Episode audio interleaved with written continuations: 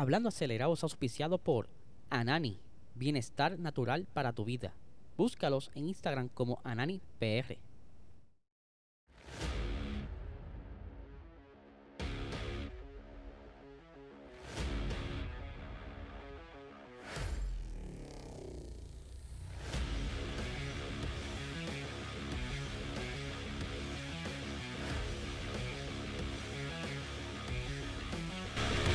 Saludos amigos fiebre, bienvenidos a a otra edición más de Hablando Acelerable. Habla Eliezer, ya hoy es martes, les recuerdo que este miércoles tenemos Box Talk, tenemos un episodio bastante interesante, hablamos de Williams, hablamos de Red Bull y vamos a estar hablando un poquito de las posibilidades de Alfa Romeo, así que no se lo pueden perder por este mismo canal a las 8 y media de la noche.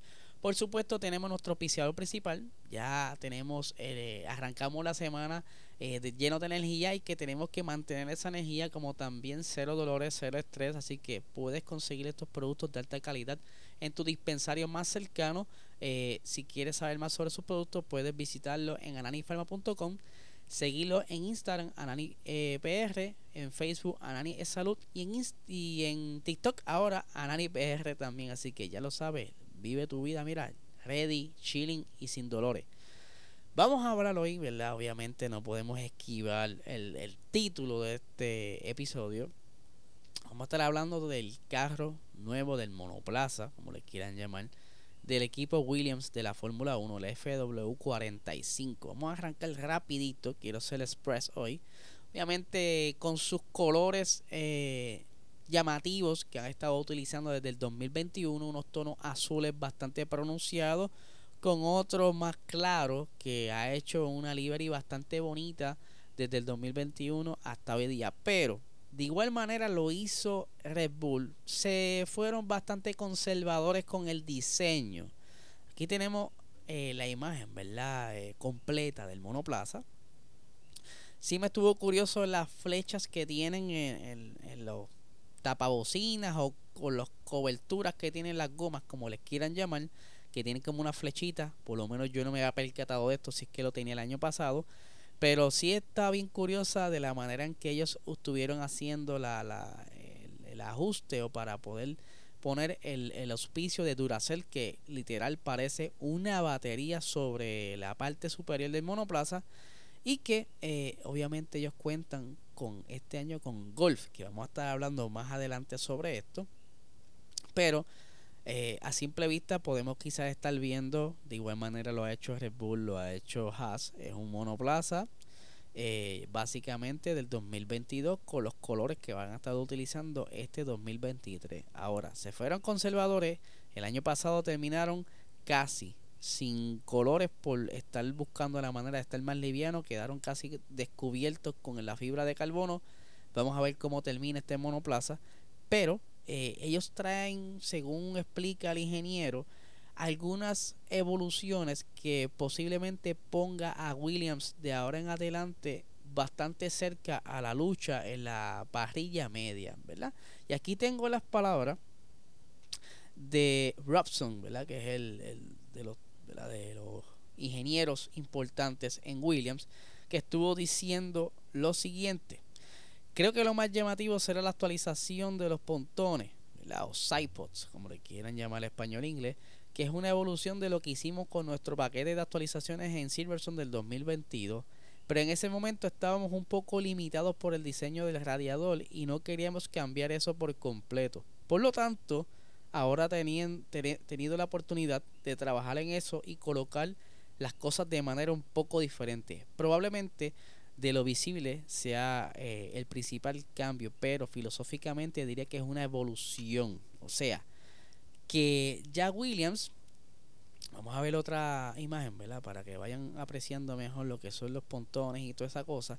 Ya ellos habían hecho una, me acuerdo muy bien, que se parecía mucho a la filosofía Red Bull que venía, ¿verdad? Desde hacia el frente hacia atrás, a lo diferente a lo que comenzaron en el 2022. Fueron cambiando bastante drástica la filosofía de los pontones y que eso fue lo que ahí ayudó a ir mejorando su ritmo en pista, pero eh, aún así le hacía falta ciertas combinaciones para que todo esto funcionara. Y según ellos, pues ya hayan, ha encontrado la pieza clave para ir acercándose un poco más a la zona de los puntos, ¿verdad? Aquí tenemos, para finalizar la cita, dice, Creemos que nos marcamos algunos objetivos y hemos visto un buen progreso en los datos que hemos extraído del túnel de viento, así como las pruebas de simulador como los, eh, con los pilotos. Pero habrá que verlo en pista, necesitamos hacer alguna mejora y me gustaría pensar que lo, hemos conseguido. Les recuerdo, ¿verdad?, que entre Haas y Williams son los últimos que terminaron el campeonato de constructores. Esto le da más oportunidad de estar haciendo pruebas en el túnel de viento. Ojo, en el túnel de viento no se utiliza, repito, no se utiliza el tamaño actual del monoplaza. El, tamaño en el túnel de viento de la maqueta que utilizan es un 50% del tamaño. Eh, el máximo es el 60% del tamaño. Por lo cual, al tú achicar el concepto del carro, la filosofía aerodinámica se ve un poquito trastocada. Ellos lo que tienen más o menos es una indicación de cómo pudiera estar funcionando las partes principales más robustas de la zona aerodinámica del monoplaza. O sea, detalles tan pequeños como filos en los bordes del suelo, como lo están viendo ahí en la fotografía, eso es bastante difícil de replicarlo en un tamaño tan pequeño en un simulador como lo es el túnel de viento. Es por eso que estos equipos necesitan llevar los carros a pista para entonces colocarle todos esos sensores que le ponen en la parte de atrás del monoplaza que parece como una rejilla. Esto lo que hace es eh, recolectar todo el flujo del viento a través del monoplaza y poder simular todo este flujo en, un, modelo escala 3D. Es por eso que el túnel de viento es parte de la herramienta eh, combinado con otro sistema o software de simulaciones tridimensionales. Es por eso que sí funciona, pero necesitas más herramientas para poder jugar con todo esto y sacar tu resultado final. Ahora, sabemos muy bien que Williams ha estado evolucionando poco a poco durante estos pasados años y que Dorlington Capital, junto con todo su equipo de trabajo, ha logrado eh, sacar un poco a Williams de la oscuridad. Eh, y aquí tenemos la imagen de frente, ven cómo eh, se mantiene más o menos la filosofía, pero sabemos muy bien que hay posibles cambios de aquí a que saque el monoplaza a pista. Ahora, de que tengo esperanzas de que Darlington y ahora con Golf eh, hagan un buen adelanto en este monoplaza, puede que sí. Ahora, dependerá mucho de cómo Logan Sargent se adapta a este carro y junto a, a Albon, que básicamente ahora el veterano dentro del equipo, en ambas combinaciones puedan llevar este carro al éxito. Ahora, hablando de golf, ustedes saben, Golf abandonó a. O sea, no abandonó, ellos terminaron contrato con McLaren y ahora brincan de escudería a la escudería Williams y que muchas personas estuvieron especulando de que posiblemente el equipo Williams estuviera quizás utilizando mucho más los colores de clásicos de golf como lo fue durante el, Gran Premio de Mónaco de, de, de, aquel año 2021, si no me equivoco, donde McLaren estuvo haciéndose esa livery especial, aquí la tenemos en, en pantalla, bastante bonita, junto con el color chinita de golf, los colores azules de las antiguas livery de, de hace muchos años atrás, pero no fue así. Ahora, el director Golf, ¿verdad? Eh, le voy a, conseguir aquí el nombre para no estar hablando eh, de, de, de, la, de la baqueta, como dice Mike Jones, ¿verdad? Cuando le hablaron sobre la idea de conseguir en un futuro algún tipo de delivery para el monoplaza, dijo lo siguiente. Por supuesto, cualquier cosa que hagamos en el futuro tiene que ser más grande y mejor que antes. Tenemos muchos fans de golf en todo el mundo y muchas peticiones para nuestras decoraciones. Queremos que nuestra decoración sea especial. Estamos lanzando una serie de planes de activación centrados en los fans.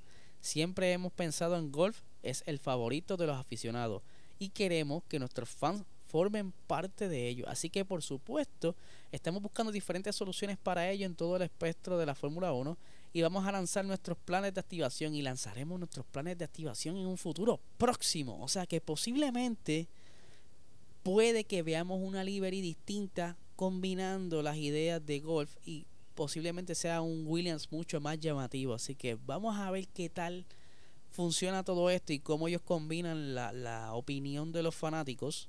Posiblemente comiencen a gritarle en traer algo similar a lo que hizo McLaren.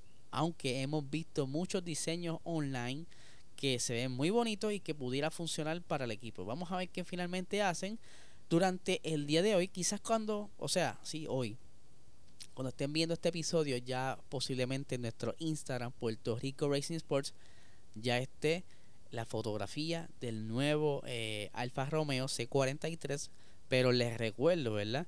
Que es, eh, es, el día de hoy, será a las 5 de la mañana, o ya pasó, ¿verdad? Ya a las 5 de la mañana ya fue y que vamos a ver qué tal podemos quizás criticar este monoplaza. Por lo menos Alfa Romeo suele mostrar bastante, así que en el episodio de mañana, al igual manera lo hicimos hoy con Williams, vamos a estar reseñando y criticando, ¿verdad? El, eh, el monoplaza de eh, Alfa Romeo. Así que esperen este episodio mañana. Vamos a ver que nos trae ahora Valtteri Botas y si de alguna vez nos enseñan cómo es la ropa y todas las cositas, ¿verdad? Aunque creo que había algunas cosas por internet, pero quiero ver cómo se combinan junto con el monoplaza. Así que Corillo, ya lo saben, este es el episodio de hoy. Muchísimas gracias por estar hasta aquí. Les recuerdo que se suscriban al canal, ayúdanos a crecer más como canal para así llegar a más personas y poder continuar, ¿verdad? Eh, repartiendo estos, ratitos con ustedes. Así que no les quito mucho más tiempo. Que tengan excelente día.